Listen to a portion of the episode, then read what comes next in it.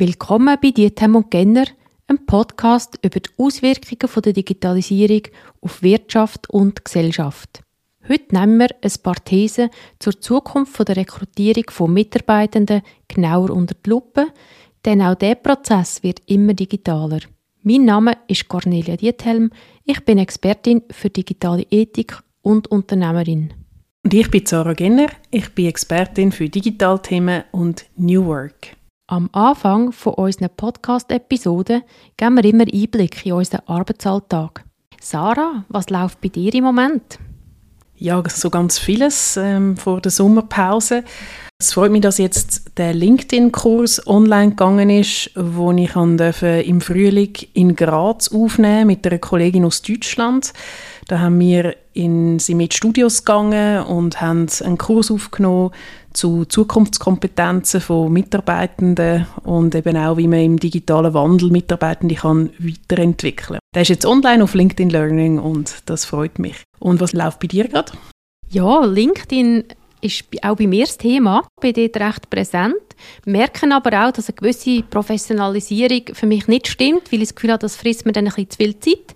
Das heißt, ich habe keinen Redaktionsplan, sondern ich tue wirklich ein bisschen nach äh, Lust, nach Gutdünken posten. Und lustigerweise hat sich jetzt LinkedIn gemeldet. Jetzt bin ich in einem spannenden Programm, das heißt Editorial Programm. Wir haben jetzt während der Sommerferien so einmal pro Woche eine Stunde, das ist während fünf Wochen. Und dort lernt man, wie man seine eigenen Beiträge, also auf was man schauen muss, wie man die besser machen kann. Aber mindestens so interessant finde ich, dass man dort natürlich auch sieht, was für Format hat LinkedIn. Also da kann ich dann vielleicht ein anderes Mal davon berichten, aber ich finde es noch recht interessant. Ich will mir wahrscheinlich gleich keinen Redaktionsplan zulegen.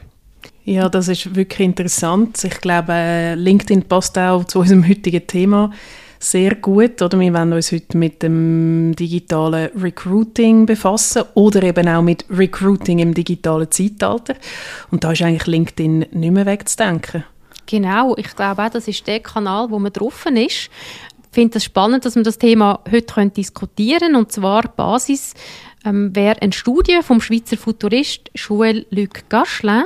Er hat 16 Thesen gemacht. Was ist die Zukunft vom Recruiting? Und das nehmen wir jetzt mal genauer unter die Lupe.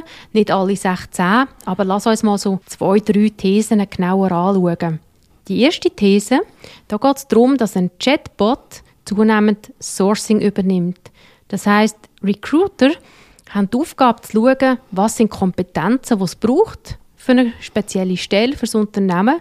Und dann, zum Beispiel über so einen Chatbot wie ChatGPT, wird nach einer gesucht, kennst du zum Beispiel eine Spezialistin in Paris, wo sich mit Nachhaltigkeit von Spitälern auskennt. Also so geht man eigentlich aktiv auf die Leute zu, wo man braucht, aber eben nicht mehr durch einen Mensch, sondern das übernimmt dann so einen intelligenten Chatbot. Wie kommt das bei dir so spontan an, Sarah? Ja, das macht Sinn im Moment, dass man für ChatGPT Anwendungen sucht.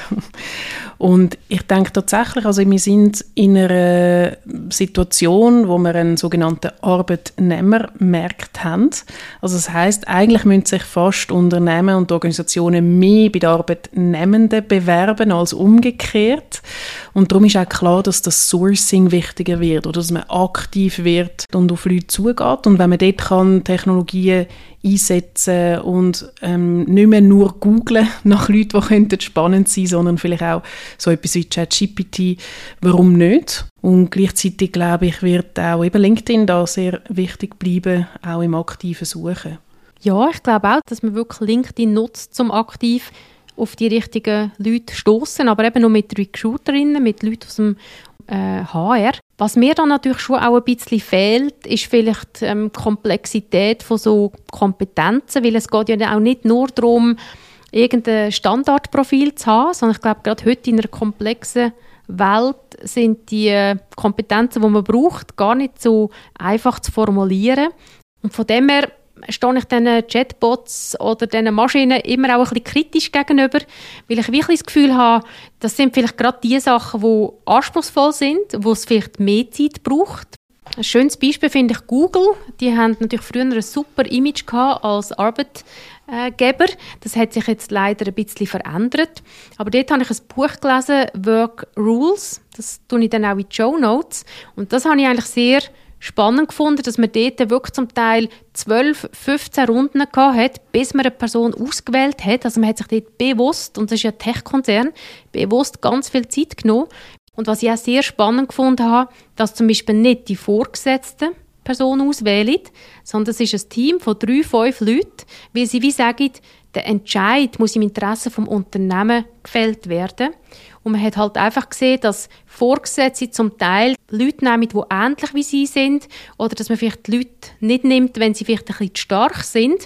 Ja, ich bin überzeugt, dass eigentlich auch da die Automatisierung nicht einfach ähm, Aufgaben kann ersetzen kann. Also indem man Technologie einsetzt in der Rekrutierung, heißt es nicht, dass man weniger Arbeit hat im Recruiting. Die wirklich schwierige Aufgabe ist eben genau die Anforderungsprofil zu erstellen, wirklich herauszufinden, was braucht es, um diesen Job und das Jobprofil, was sich vielleicht auch noch wandeln kann, auszufüllen, was passt da für eine Persönlichkeit, mit welchen Kompetenzen? Drin, was ist das für eine Persönlichkeit, die in das Team passt, wo das auch ergänzen und nicht einfach gleich ist wie die anderen und trotzdem auch nicht zu anders, damit man überhaupt noch zusammenarbeiten kann. Und darum sehe ich durchaus so maschinelle Unterstützung im Bereich von eben jemanden mal identifizieren, wo man vielleicht möchte abwerben oder in die Schweiz holen oder in ein Unternehmen holen. Für das könnte vielleicht ein äh, Chatbot oder eine Suchmaschine oder eben auch ein Sourcing, wo man aktiv auf LinkedIn macht, ähm, sicher hilfreich sein, aber ab dem Zeitpunkt, wo man Leute identifiziert hat, dort muss es nachher genauso laufen, wie du es beschrieben hast. Vielleicht die auch einen Probetag schaffen lassen, um auch nochmal zu schauen, wie matcht es von der Chemie her. Und dann hat man ja auch noch so die Vorstellung, dass man vielleicht Kompetenzen manchmal überschätzt, oder? Dass Leute sagen ja auch hire for attitude oder hire for character, trained for skill. Also das heißt, dass man eigentlich auch versucht, Leute zu finden, die die richtige Haltung mitbringen oder eben auch bereit sind, um sich einzuschaffen und etwas Neues zu lernen. Und dass es manchmal auch ein Fehler ist, dass man nur auf eine Liste von Skills schaut, was die Leute können und dann aber eigentlich mit der falschen Haltung in einem Team auch nichts bringen können. Und dort wird die Maschine nicht wahnsinnig fest können unterstützen denke mir ganz ein wichtiger Punkt, dass man eben gerade das Potenzial auch abschätzt, weil auch die Jobprofile, die man hat, die sind nicht in Stein gemeißelt. Je nach Person tut man den Job meistens ganz unterschiedlich ausfüllen. Da dazu passt vielleicht ganz gut die nächste These, und zwar ist die, wie die sozialen Medien den Lebenslauf ersetzen. Weil man natürlich wenn wir jetzt LinkedIn nehmen mit anderen Social Media relativ stark unsere Interessen schon dokumentiert haben, auf LinkedIn sogar eben den ganzen Lebenslauf, unsere Projekte, aber auch mit dem, was wir teilen, sind wir eigentlich sehr gut lesbar, welche Sachen interessieren uns, mit wem sind wir verbunden. Das ist für mich jetzt wirklich auch plausibel, dass man da vielleicht sogar schon genug Informationen hätte, um sich einen ersten Eindruck zu verschaffen, ob so eine Person in Frage kommt. Denn sich selber zu verkaufen mit so einem Anschreiben oder mit einem Lebenslauf ist ja eigentlich immer ein bisschen mühsam. Ich weiß nicht, wie es dir geht, Sarah.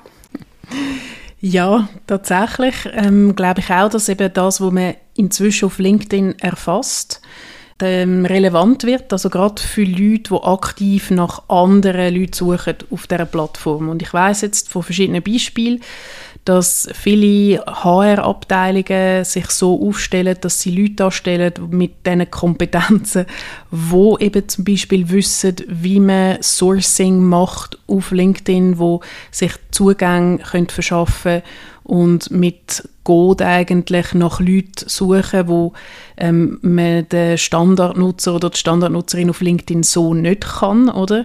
Wo man einfach noch mehr auf die ganzen Datenbanken kann zugreifen, nach Ort einschränken, nach Skills einschränken und eben was man alles dort findet. Und darum ist es sicher schon wichtig, ähm, dass man das aktuell behaltet, wenn man dann vielleicht möchte auch gefunden werden im Bereich vom Headhunting oder vom Sourcing von Unternehmen. Das habe ich auch schon gehört von verschiedenen Firmen, die wirklich sagen, sie tun zum Teil nur noch über LinkedIn ihre Leute finden oder über Stellenportal, also manchmal auch in speziellen Bereichen, zum Beispiel bei der Nachhaltigkeit gibt es das Netzwerk ÖBU, die haben auch so einen Stellenmarkt, das äh, geht auch gut, oder, dass man eigentlich thematisch die Leute findet oder auf der eigenen Website. Aber ich glaube auch, dass mit dem klassischen Inserat, wo man nicht weiß, wer man erreicht, ist ein bisschen vorbei. Und eben das, das Aktive. Und da äh, gibt natürlich so ein Profil wie LinkedIn relativ viel her. Von dem her würde ich auch sagen, professionelle Präsenz auf LinkedIn lohnt sich in der heutigen Zeit, kann einem eben auch die Arbeit eigentlich abnehmen. Das äh, interessante Mandat mir zufliegt im Idealfall, dass ich mich gar nicht mehr darum muss Wenn wir zur nächsten These gehen, und die geht davon aus, Unternehmen müssen sich sozusagen bei Bewerberinnen bewerben. Nimmst du das auch so wahr, dass die Unternehmen sich wirklich aktiv positionieren müssen, um die besten Leute zu bekommen? Auf jeden Fall, also Employer Branding ist ganz ein grosses Thema bei vielen Organisationen und Unternehmen. Wie kann man eine Organisation so darstellen, dass sie eben attraktiv ist für neue Talente, aber eben auch, wie kann man Talent behalten, um die ja nicht zu verlieren oder auch Konkurrenz, die dann vielleicht bessere Arbeitsbedingungen schafft. Und das ist im Moment tatsächlich so. Ich frage mich aber, ob der Arbeitsmarkt sich dann vielleicht wieder kehrt, oder? Wo man dann wieder die umgekehrte Situation hat, wo man muss dann auch dankbar sein, wenn man eingeladen wird zu einem Vorstellungsgespräch und im Moment müssen fast Firmen dankbar sein, wenn sich überhaupt jemand bewirbt, aber das hat auch sehr stark mit dem Angebot und Nachfrage auf dem Arbeitsmarkt zu tun und ich denke, das kann sich auch durchaus wieder ändern. Von dem her lohnt es sich vielleicht wirklich nicht nur in schöne Möbel und in eine schöne Website zu investieren, sondern eben auch äh, eine Kultur zu haben oder vielleicht auch eine Mitbestimmung innerhalb des Unternehmens, die sich umspricht, wo ein bisschen zeitlos als positiv angeschaut wird. Ich bin hier auch im Verwaltungsrat von der Metron AG und da haben wir effektiv zu wenig Fachleute auf dem Markt. Das ist sehr schwierig, genügend Fachleute haben. Da kämpfen alle ein bisschen um die kämpfen. Wenn man natürlich eine Tradition hat von Mitbestimmung, wo die Mitarbeitenden unternehmerisch können handeln können, wo eigentlich die Mitarbeitenden das Unternehmen wie besitzen, dann ist das natürlich ein USP, wo man auch nicht so schnell kann kopieren kann. Gute Kultur, du hast es erwähnt, das äh, ist sicher zentral der Face-to-Face-Kanal oder Mund-zu-Mund-Propaganda, äh, die spielt natürlich auch in vielen Branchen sehr, oder man einfach weiß, das Unternehmen hat einen guten Ruf, behandelt die Mitarbeitenden gut, hat eine wertschätzende Kultur, hat attraktive Arbeitsbedingungen, ähm, faire Löhne und gute Sozialleistungen und so weiter. Das sind natürlich auch alles Faktoren, die am Schluss wichtiger sind als äh, hübsche Social-Media-Präsenz und im, im schlechtesten Fall ein Employer Branding, wo auf Social Media zwar toll aussieht, aber hindurch nachher ganz anders ist, oder? Das kann nachher dann je nachdem fast schon der Schuss hinten rausgehen, wenn man dort auch nicht authentisch ist mit dem, wo man nach außen zeigt.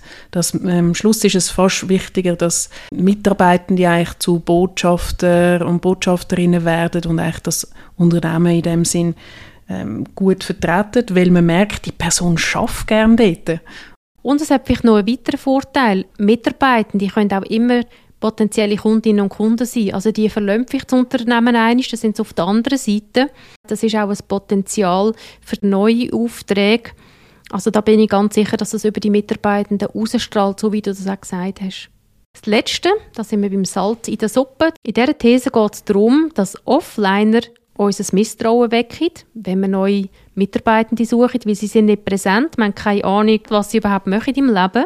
Dass dann rebellische Unternehmen sogar bewusst mit Plakaten, mit Briefkästen, wo sie außen an der Fassade montieren, ganz bewusst auch diese Zielgruppe, die Offliner, scoutet und so an sich bindet. Ja, ich denke, es kommt auch sehr stark auf die Branche drauf an. Ähm, ich habe immer wieder Einblick in den Sicherheitsbereich, oder? Wenn man jetzt natürlich in Branchen ist, wo vielleicht ähm, Polizei, Militär oder sonstige so ein ähnliche Sicherheitsbereiche sind, Dort ist es eigentlich sogar sehr gern gesehen, wenn Leute nicht über sich selber posten, wenn sie nicht erscheinen auf sozialen Medien, wenn man sie nicht kann googlen und so weiter, ist das sogar je nachdem äh, optimaler. Darum denke ich, ist, ist, es schon so, dass man vieles nicht kann verallgemeinern. Mhm. Was man vielleicht auch könnte machen, wenn man jetzt an LinkedIn denkt, wo so wichtig ist fürs HR, man kann natürlich auch sagen, ich bin einfach dort präsent, oder? Das ist die Visitenkarte gegen außen. Man muss ja gar nicht unbedingt Beiträge teilen, man muss ja nicht unbedingt äh, liken, aber dann hat man mindestens mal ein schönes Foto und einen, einen Lebenslauf dort. Wird aufgrund von Stichwörtern vielleicht auch so gefunden. Und wenn man es gar nicht möchte, denke ich, dann ist es einfach wichtig, dass man vielleicht auch eigene Kanäle hat, mindestens eine Website. Man hat einfach eine zusätzliche Chance, vielleicht auch aktiv gesourced zu werden. Es ist natürlich legitim, wenn man total offline sein will. Es hat natürlich dann auch ein bisschen Folgen für den Arbeitsplatz. Also wenn man natürlich so einen wichtigen Kanal nicht kennt, das kann einem natürlich auch ein bisschen limitieren, wenn man zum Beispiel ein bisschen die Stimmung erfassen will. Was ist im Moment in der öffentlichen Meinung los? Oder was gibt es für Kanäle, fürs Marketing oder für die Kommunikation. Also ich glaube, das muss man sich je länger, je mehr bewusst sein. Man kann unterschiedlich aktiv sein auf diesen Medien, aber sie sind einfach ein wichtiger Teil von unserem Leben und sie sind bei sehr vielen Jobs, Tätigkeiten, die wir machen, sind sie auch eine Möglichkeit, um eigentlich potenzielle Kunden, Mitarbeitende oder andere Zielgruppen zu erreichen. Darum weiß ich nicht, wie lange als gewisse Leute dann wirklich komplett offline sind. Ich muss dir ausnahmsweise mal ein bisschen widersprechen. Sonst sind wir uns ja fast ein bisschen erschreckend einig. Ich gehe davon aus, dass das, was du sagst, richtig ist, wenn es um Stellenprofil geht, wo es äh, um Kommunikation, um Marketing geht oder eben auch im, im B2C-Bereich oder Unternehmen, wo sehr stark ähm, Klientel ansprechen, wo auf dem allgemeinen Markt ähm, tätig sind, wo man auch Kundschaft sucht und so weiter. Dort macht es absolut Sinn, dass auch die Mitarbeiter Mitarbeitenden dann dort drauf sind, auf all diesen Plattformen und vielleicht auch ein gewisses Sendungsbewusstsein haben.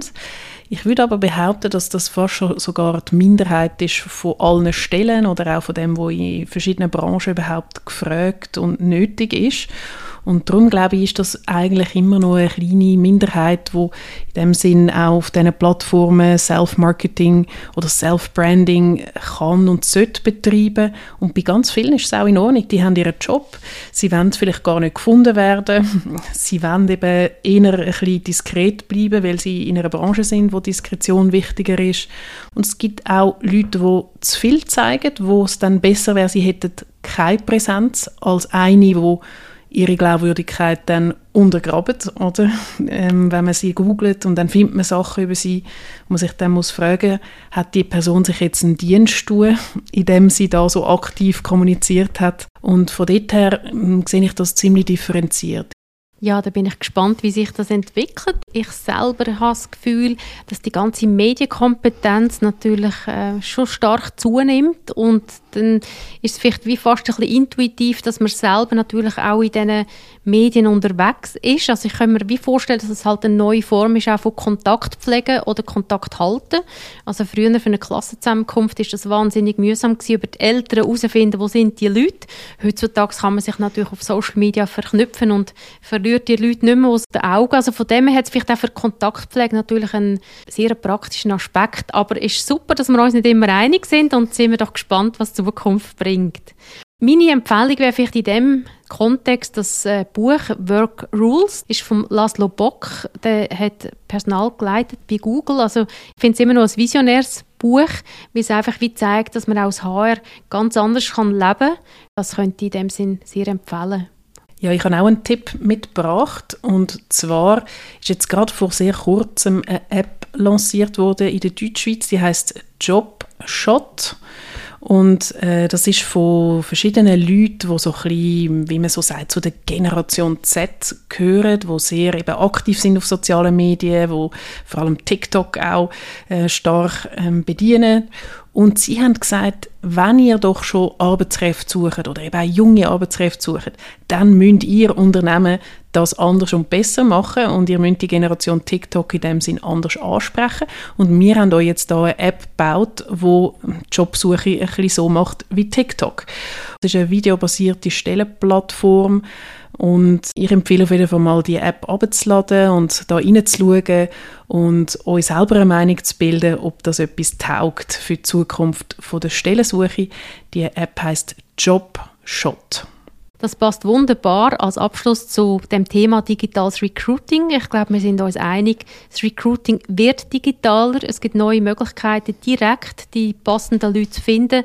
Es lohnt sich aber auch, wirklich authentisch zu bleiben und als Unternehmen zu schauen, dass man die besten Leute nicht nur reinziehen kann, sondern dass man sie eben auch halten kann. Und auch wenn sie mal nicht mehr dort arbeiten, immer noch gut über das Unternehmen reden. Ganz herzlichen Dank fürs Zuhören. Wir hoffe, es hat euch gefallen. Würde uns natürlich riesig freuen, wenn ihr unseren Podcast abonnieren würdet. Dann verpasst ihr keine Episode. Die nächste Episode kommt in 14 Tagen. Und jetzt wünschen wir euch eine wunderbare sommerliche Zeit. Tschüss zusammen.